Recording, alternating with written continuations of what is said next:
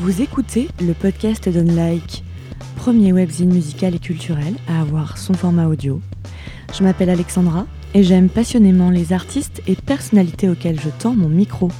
Bienvenue et bonne écoute sur Unlike. Il y a beaucoup de chanteurs qui le font encore. Moi, ma façon de m'engager, c'est de raconter les choses qui ne vont pas dans mon pays en prenant des risques, d'une certaine façon. Et par contre, ce qui est important pour moi, c'est comme nous au Brésil on fait, la musique elle est engagée, mais il faut toujours qu'elle danse, il faut toujours qu'elle amène quelque chose. Parce que pour nous, l'engagement de la musique, c'est avant tout rassembler les gens. Pour ce nouvel épisode du podcast Unlike, je fais un nouveau pas de côté avec Flavia Coelho, invitée de ce 53e épisode, on se tourne directement vers le Brésil, pays natal de cette auteure, chanteuse, compositrice. Faisons un pas de côté ensemble et tendons notre oreille vers des sonorités métissées qui, moi, m'ont éloigné de ce que j'écoute habituellement. Sa musique est un mélange de baile funk, de cumbia, de musique caribéenne, de reggae, de reggae muffin et d'électropop. Son pays, c'est le monde, qu'elle parcourt de long en large depuis la sortie de son tout premier album en France en 2011. Il s'appelait Bossa Muffin. Elle commence a au Brésil quand elle a 14 ans. En 2006, elle décide de s'installer en France, quittant alors un pays plein de contrastes, une richesse culturelle et humaine dans un décor d'insécurité et de corruption. En France, elle chante dans le métro et vit à la dure de petits boulots sans argent, sans papier, mais animée par l'envie de réussir. On fait un bond dans le temps. Octobre 2019, Flavia Coelho sort son quatrième album appelé DNA, ADN, le plus engagé et le plus marqué par l'actualité dramatique de son pays, le Brésil. La musique engagée sert-elle encore à quelque chose? On en parle avec Flavia Coelho. Bonne écoute de cet épisode plein de générosité et de positivité qui fait chaud au cœur et à l'esprit, et c'est pas comme si on n'en avait pas besoin.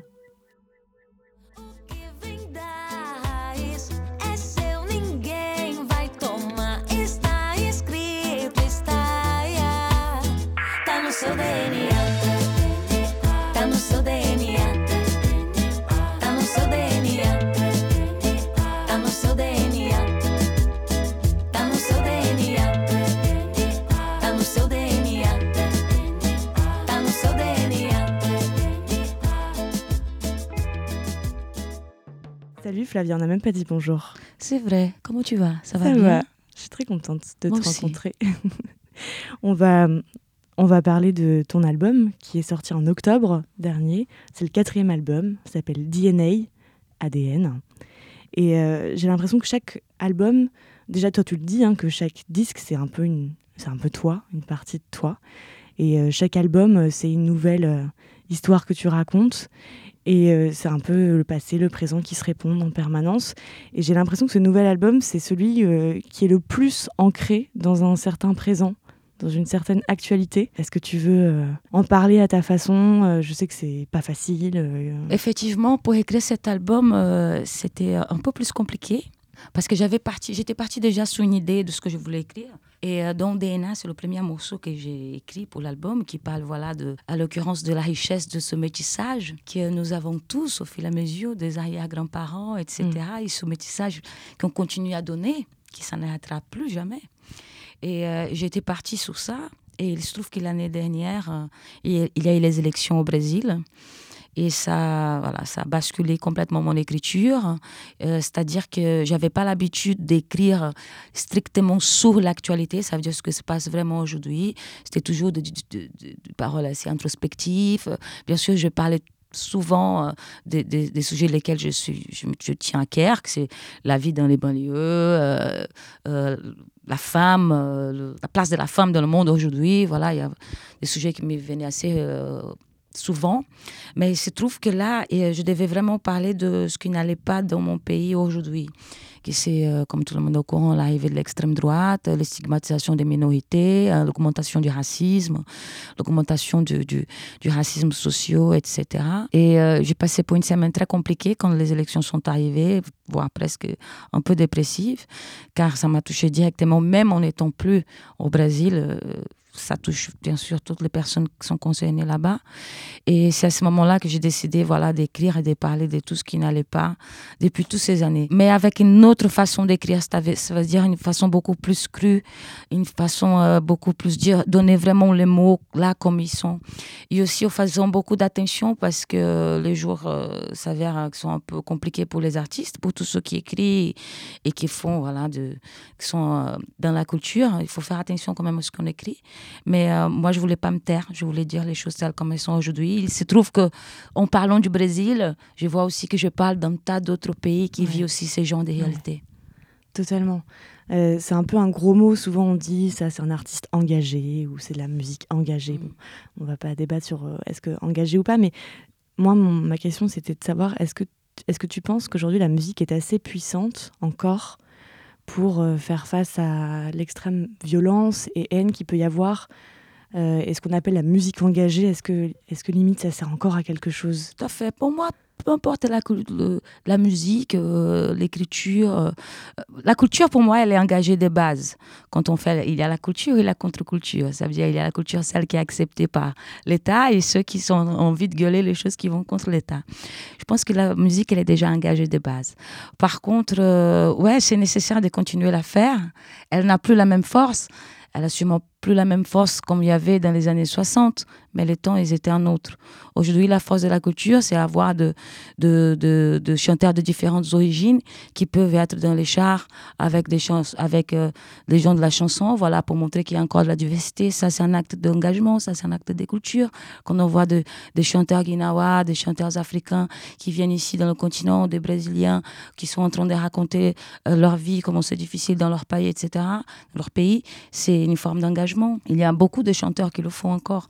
Moi, ma façon de m'engager, c'est de raconter les choses qui vont pas dans mon pays en prenant des risques, d'une certaine façon.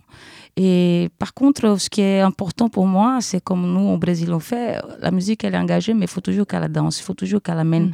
quelque chose. Parce que pour nous, l'engagement de la musique, c'est avant tout rassembler les gens. Je pense qu'en concert, c'est le meilleur moment pour parler de ça. Dans un concert, on est tous égaux, on se pose pas de questions. Tu viens d'où, tu fais quoi, c'est quoi ta couleur? On est là pour vivre un moment de musique. Donc déjà rassembler les gens dans un moment où tout le monde veut se partager, euh, veut stigmatiser les gens. Ouais, la culture, la musique, c'est important pour rassembler et engager.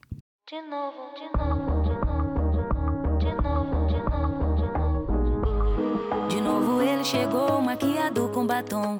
Fingi que não vi, minha voz mudou de tom. Ciúme é passado, decidi me mandar sem prevenir, sair sem avisar. De um cara imaturo, complicado, complexo, palavras ao vento, interesso. Roda da vida, ele soube um momento embaralhar meu pobre pensamento. Je pense aussi la force de ta musique, comme tu viens de le dire, c'est son énorme métissage euh, entre les territoires, entre les cultures, entre les genres musicaux. Euh, on, on dit Tout le monde se trouve, quoi. C'est ça, on dit que ta musique, c'est du mélange de reggae, de ragamuffin, de cumbia, de hip-hop, continent africain, d'électro, voilà, de musique caribé, euh, funk, ouais, c'est d'aller un peu partout, revendiquer euh, euh, ma culture déjà, qui est celle du Brésil qui est assez mélangée, et bien oui, sûr, propre métissage. de mon propre métissage, bien sûr, de ce que j'apprends encore et des rencontres que je fais. Ouais. J'ai l'impression que ce genre de musique très, bah, très métissée, très, très variée, est quelque chose qui s'exporte facilement. Peut-être c'est qu'on peut tourner dans le monde entier et toucher potentiellement beaucoup, beaucoup de gens. C'était pas quelque chose que je n'ai euh, réfléchi à, je vais faire une musique comme ça et ça va marcher. Je fais juste ma, ma, ma vérité, ma réalité. En fait, j'ai l'impression qu'avant que j'arrive dans le scénario euh, ici européen, pour parler de la France, en 2011, les gens, ils n'avaient pas encore l'oreille assez ouverte pour dire que les Brésiliens, ils pouvaient chanter du rock, du rock, du rap, du reggae, du pop et toutes ces sonorités dont on vient de parler. Euh, les gens, ils avaient plus l'impression que le les Brésiliens ils devaient chanter que de la bossa nova ou de la samba parce que c'était la musique, voilà la lambada qu'ils connaissaient à l'époque. Pour ça, pour moi, c'était assez compliqué quand je suis arrivée avec mon premier album dans ce paysage musical ici. Mais voilà, le, temps, le temps a prouvé que le public, il est ouvert à tout et qu'il a envie de découvrir et de voyager et, de, et, d'écouter ce genre de musique-là. Et aujourd'hui, en plus, tu tournes enfin, vraiment dans le monde entier. Dans le monde entier, ouais. C'est un rythme en plus assez, euh, assez important, je pense. Euh, comment tu arrives à gérer? Parce que c'est tel territoires tellement différents, des publics tellement différents. Et je crois que vous tournez qu'à trois. Nous sommes trois sur scène, ouais. Nous sommes trois sur scène et trois sur la route avec les techniciens. C'est une expérience magique, extraordinaire. C'est ce que j'ai toujours voulu quand je pris la décision de faire ce métier, en fait. D'abord, avant même d'être chanteuse, je voulais voyager. Je voulais être le globe-trotteur de la planète, euh, voyager partout, rencontrer un maximum de gens, des cultures, de parler des langues. Et c'est pour ça qu'à l'âge de 14 ans, j'ai répondu à cette annonce de casting que je cherchais une chanteuse. J'ai chanté comme ça à la maison, j'avais jamais fait d'école, rien du tout, je jouais pas d'instrument, bref. Je voulais chanter parce que je me disais que les musiciens, c'était ça. C'était la rencontre, c'était défier le monde, aller de passer des douanes en, en douane en essayant de chanter la musique et de rencontrer des gens. Tu te souviens à quel moment où tu t'es vraiment senti artiste? Ça, c'est une bonne question je crois que le moment, et ce moment il est venu assez tard parce que ça prend du temps pour, euh, quand on, en tout cas pour moi, comme je n'ai pas fait d'école, etc., j'ai plus du temps pour avoir une certaine légitimité de me dire ça y est, je suis une artiste. Je peux dire que cette légitimité, elle est vraiment arrivée quand je commençais à faire mon premier album, quand je commençais à écrire mes premières chansons. Euh, c'est là où, où j'ai dit que bon, ça y est, c'est vrai. Alors qu'auparavant, j'étais déjà chanté depuis. Euh, plus de 10 ans. Je commençais à chanter à l'âge de 14 ans. Je fais mon premier album à l'âge de 30 ans. Donc, euh, tout ça, c'était très long, mais, mais ça faisait partie, en fait, de, mon, de ma construction en étant être humain, comme, en étant femme. En fait, je voulais grandir, je voulais mûrir, je voulais me connaître pour pouvoir écrire quelque chose, pour avoir cette légitimité-là. Et ça est vraiment arrivé avec le premier album. só volta amanhã. Ele foi no baile, só volta amanhã. Ele foi no baile. Ela me falou: painho pula de galho, em galho pula, é perfume medicinal. Ça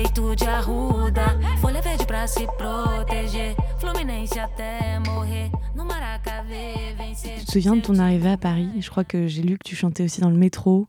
Et c'est toujours, euh, moi je porte toujours un regard très tendre et admiratif sur ces gens qui chantent dans le métro. On en voit très souvent. Il y a des vrais artistes en plus qui sont, euh, qui sont passés par les couleurs du métro et qui ont enchanté les gens. Tu te souviens de cette période? Je me souviens très bien. Alors, ce sont deux questions déjà. Euh, la première, c'est je suis arrivée à Paris euh, le jour de la fête de la musique. Ah, ouais. C'est un beau symbole. Un très beau symbole. Je savais même pas que ça existait, la fête de la musique. Donc, c'était une super belle arrivée. J'avais 200 euros en poche. Je parlais pas français. Je n'avais pas de papier. J'avais quelqu'un qui m'a accueilli avec sa famille au début, qui m'a été une main dans la roue vraiment, qui m'a beaucoup aidé au départ. Et après, voilà, c'est faire un peu ce que tout le monde fait. Chanter le métro, chanter dans la rue, passer le chapeau dans les bars garder les enfants, faire femme de ménage, bref. Mais tout ça, à nouveau, ça revient à ce que je disais tout à l'heure, ça faisait partie de l'accomplissement de ce que je voulais être en tant que femme, qu'être humain, de grandir, de, de me dire que j'étais capable de passer par des choses, par faire, des choses que j'avais jamais fait auparavant, au nom de cette musique-là, au nom de ce rêve que j'avais de faire un disque. Pour moi, c'était important de, de, de, passer par ces choses-là. C'était compliqué, bien évidemment, c'était compliqué euh, de ne pas avoir de l'argent pour le transport et pas parler la langue et vous des pâtes, vivre dans un tout petit appart sans salle de bain. Bref, fallait passer par là. Euh, aujourd'hui, quand je pense à ça, c'est avec beaucoup de tendresse même. Euh, la sensibilité que vous avez euh, avec les artistes des métros, je l'ai jusqu'à aujourd'hui, je l'aurai toute ma vie. C'est dommage qu'il y a de moins en moins et qu'aujourd'hui, il y a carrément un casting pour aller chanter dans le métro. Je pense que les artistes des métros, voilà. Il y a des zones. il y a des zones, voilà. De, de, de, c'est étrange, mais bon, je trouve ça dommage parce que Là, le métro, ça fait partie de. C'est la, la, première scène, c'est ce que je dis. Ma première grande tournée, c'était celle de la ligne 4. Je pense que c'est là où j'ai compris. Tu te mets face à toi-même, où tu es tout seul, avec tout ce monde dans le métro. Et quand tu arrives à repérer certains regards, tu dis peut-être j'ai une chance d'y arriver. Et toi, tu as, réussi. Donc, as, à partir de là, ton arrivée en France, c'est là que tu as commencé à travailler sur vraiment tes albums à toi. Aujourd'hui, c'est donc le quatrième. Et je crois que tu as rencontré bah, Victor. Et euh, a une rencontre qui euh, dure jusqu'à aujourd'hui, euh, artistique, parce que vous travaillez sur tous les albums ensemble. Comment s'est construite votre relation Quelle relation vous, vous entretenez Et j'aime bien parler des gens aussi qui sont autour. Tout à fait. C'est important. Ah, c'est très important parce qu'on ne fait jamais rien tout seul. Et je revendique toujours mon équipe. Euh, tout d'abord, j'ai rencontré Bika Bika Pierre, qui est un, musicien euh, qui joue la guitare, joue la basse, d'origine camerounaise. Nous avons bossé dans pas mal de cafés et tout ça. Et euh, je l'avais dit j'avais envie d'écrire un album, donc on a créé un duo. On a commencé à. Il y avait deux, trois compos. On a commencé à bosser les compos ensemble, etc. Et peu de temps après, nous avons rencontré Victor, qui avait écouté les premières maquettes et, euh, qui a relevé le défi voilà, de travailler avec une chanteuse qui ne voulait pas faire que de la bossa, que de la samba, mélanger le métissage voilà, euh, qui m'est légitime de la musique brésilienne, africaine, latino, etc. Et donc, euh, nous avons commencé à travailler le premier album. Tout de suite, il s'est dit, vas-y, j'ai envie de produire. Et cette fidélité, je l'ai parce que j'aime travailler avec des gens qui me connaissent, euh, qui, les gens lesquels on n'a pas d'ego quand on travaille en fait. On est à 100% au service de la musique. On soit on s'enferme ici dans, la cave pour les auditeurs du podcast. Nous sommes dans une cave à Paris 5e où nous avons tout le matériel possible pour travailler, mais on bosse beaucoup aussi dans les hôtels, sous les routes, etc. Notamment avec mes techniciens qui sont avec moi, qui construisent la lumière, le son, Al à la batterie aussi. Et donc, euh, pour cet album-là, pour le quatrième album, pour moi, c'était très important de rebosser avec Victor Vague parce que comme c'est un album encore plus intime par rapport à, aux difficultés qui existent au Brésil aujourd'hui. Bon, l'album ne parle pas que de ça non plus, mais une bonne partie des titres quand même, il parle de ce qui se passe au pays, au Brésil. Je voulais travailler avec quelqu'un qui me connaît vraiment et qui a vécu ça de très près. Ça veut dire mon chagrin, ces moments précis-là, ces deux dernières années où on voit ce mouvement arriver, où on voit, la détresse du pays. Et lui, plus que personne, il pouvait comprendre ça. Et en plus, je trouve que maintenant, il parle mieux portugais qu'avant. Ton Brésil à toi, il est comment? Alors, mon Brésil et moi, c'est Babylone, euh, mais Babylone dans la Perse euh, il y a très longtemps. Ça veut dire avec la nature extrême, les animaux, la liberté, euh, les gens qui, qui dansent, qui sont heureux, qui sont généreux, qui veulent partager, qui veulent être un grand pays, un beau pays. Mais c'est aussi ce Babylone où ça brûle, où il y a de la violence, où il y a de la corruption, euh, la ville de Rio de Janeiro, celle où je suis née, c'est une des villes que j'aime le plus au monde. Pour moi, c'est une des plus belles au monde. Je visité plus de 25 pays. Je ne retrouve pas la beauté de Rio.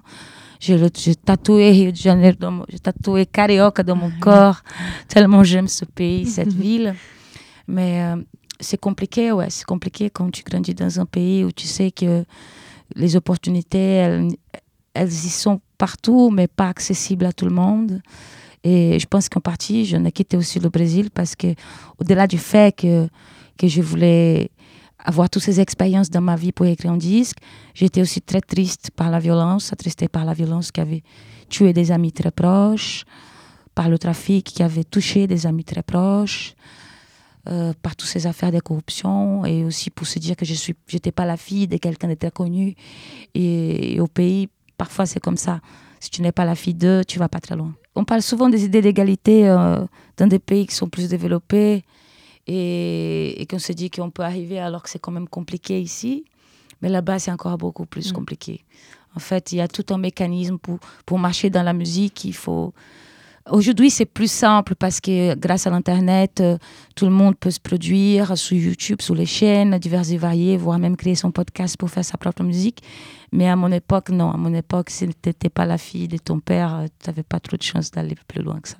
C'est pour ça que tu as voulu aussi partir euh, Aussi, aussi à l'époque, il y avait une musique autour de moi. En fait, je crois beaucoup qu'on est, qu'on est un peu enfant de son environnement. Et, et l'environnement dans lequel je vivais, euh, il y avait une musique qui, qui, qui était euh, qui était un peu ma musique, qui était la musique du ballet funk, mais avec des paroles qui stigmatisaient, stigmatisaient beaucoup trop les femmes mm. d'une façon très sexuelle, euh, qui détériorait, mettait la femme et, et, les gens de la communauté d'un niveau très très bas, parlaient des armes, etc. Et, je pense que j'allais finir par aller faire ce genre de musique parce que j'étais dans cet environnement-là. Et comme moi, je voulais faire de la musique, ça allait finir par se faire. Donc, j'ai pris mes affaires, mes clics, mes claques. Je dis, je me barre avant de me faire contaminer par tout ça.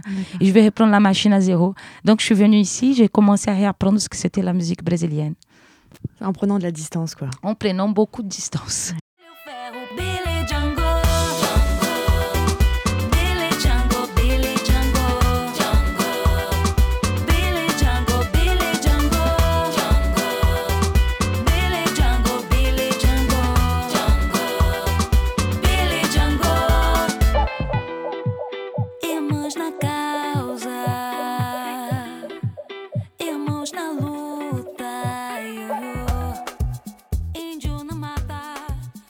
Parcours euh, déjà euh, important. Tu dis tu es arrivé en France, euh, je crois que c'est 2006. Ton premier album, c'est 2011. Voilà, on, approche très dangereusement hein, de 2020, où on y est peut-être quand cet épisode sortira. Ça fait pas mal d'années. tu en as parlé déjà un peu de tes difficultés, mais il y a forcément des embûches dans des parcours aussi, aussi riches et aussi longs que le tien. Tu as connu des moments un petit peu difficiles artistiquement peut-être, ou tu vois, de, de remise en cause oui, bien sûr. ouais, il y a un moment, il y a un moment quand même euh, au Brésil, je me disais ça, ça marchera jamais parce que comme je disais, voilà, euh, j'avais pas beaucoup d'argent, euh, j'avais pas fait des études de musique, euh, j'étais pas la fille de Gilberto Gil, donc je me disais ça, ça peut pas marcher, je vais faire des études. Mais pareil, j'avais pas d'argent pour faire des études, donc je continuais à faire de la musique. Euh, après, quand j'étais ici, quand j'étais ici en Europe, quand je suis arrivée en, France, bien sûr, j'étais dans le rush de, de, chanter dans la rue, chanter le métro. Je prenais quelques pièces ici, par-ci, par-là qui me permettaient de manger. Mais je bossais aussi comme femme de ménage, garder les enfants, garder, même garder des chiens. Et après, je me disais, waouh, peut-être il faut que je fasse des études parce qu'ici en Europe, c'est quand même, on a la possibilité de faire des études. Et c'est une chose que j'en ai toujours rêvé, j'en rêve encore de faire des grandes études. Je me disais, bon, vas-y, je vais m'inscrire à la fac et tout, je vais essayer. Mais la musique, elle a tapé tellement plus fort que je me disais, si je rentre dans un truc d'études maintenant, je vais sortir de, du but lequel je suis venue ici. Donc, je quand même rester dans la galère. Je disais, je préfère rester dans la galère. Je préfère rester six mois à bouffer des pâtes, mais continuer à faire de la musique et ne pas sortir de, de l'axe lequel j'avais choisi. Donc, ouais, ouais, bah, des difficultés, il y en a eu. Comme je dis, euh, vivre dans un petit appartement 9 mètres carrés à deux, sans salle de bain, sans rien du tout, euh, juste un coin pour dormir, sans chauffage, mais avec la tête pleine de rêves, ça aide. Ouais, tu as une telle positivité en toi que j'ai l'impression que ça, c'est rien. rien. Juste pour moi, c'est la santé. Euh, au Brésil, quand on est. Je crois que c'est un truc de, de, quand on vient dans des pays comme ça, tu vois, quand on n'a rien, on est content de tout. Moi, et, et ça, c'est un truc, c'est mon plus grand cadeau que la vie m'a offert, c'est la gratitude, c'est d'être contente. Je, suis contente d'un morceau de fromage. Donc, euh, si je vends des disques, c'est extraordinaire. Si j'arrive à faire un disque, si je suis ici avec toi maintenant dans un studio de musique à Paris 5e, c'est génial. J'ai grandi dans des quartiers compliqués, comme aussi j'ai vécu dans des quartiers sympas au Brésil. Mais en bonne partie, c'était très compliqué toute ma vie. En arrivant ici, j'ai fait des choses que j'avais jamais fait au Brésil auparavant, comme chanter dans le métro et vivre dans des conditions pareilles. Même si j'ai vécu dans des favelas tout, etc. On avait toujours un peu à manger, on pouvait toujours un peu se déplacer à pied ou etc. Mais bon, euh, tout ça, ça fait, ça, ça rend euh, au point de départ pour moi, ce qui c'est, je suis en bonne santé physique et mentale, et après le reste, on peut tout faire.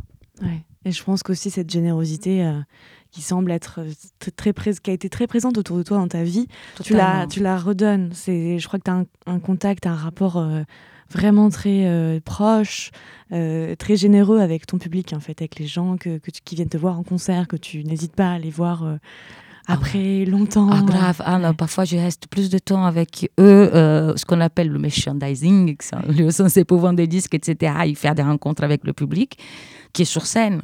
Parce que je trouve ça extraordinaire que les gens, ils partent de chez eux, ils se préparent, ils font garder leurs enfants pour venir voir les artistes, pour venir nous voir.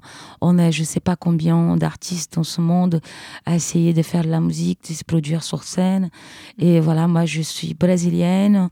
Je chante dans une langue qui est pas connue de tout le monde. Et les gens, ils viennent nous voir, ils écoutent la musique. Ça, c'est un cadeau. Donc, je me sens vraiment dans, dans l'obligation d'aller le voir, mais sans que ça soit une obligation de, de côté dur. Non, c'est un plaisir d'aller le voir. Euh, et je pense que la vie, c'est vivre de ça, des petits plaisirs. Je, je m'enfermerai jamais. J'ai pas envie de changer. Euh, euh, là, surtout au bout de toutes ces années, quatre albums. Donc, les gens, ils sont encore là pour nous. C'est extraordinaire. Les gens te rendent bien tout ce que tu leur donnes, en fait. Je le souhaite. C'est ça. bah, merci beaucoup, Flavia. Merci à toi. disseram pra mim, cidade perdida, tá perto do fim.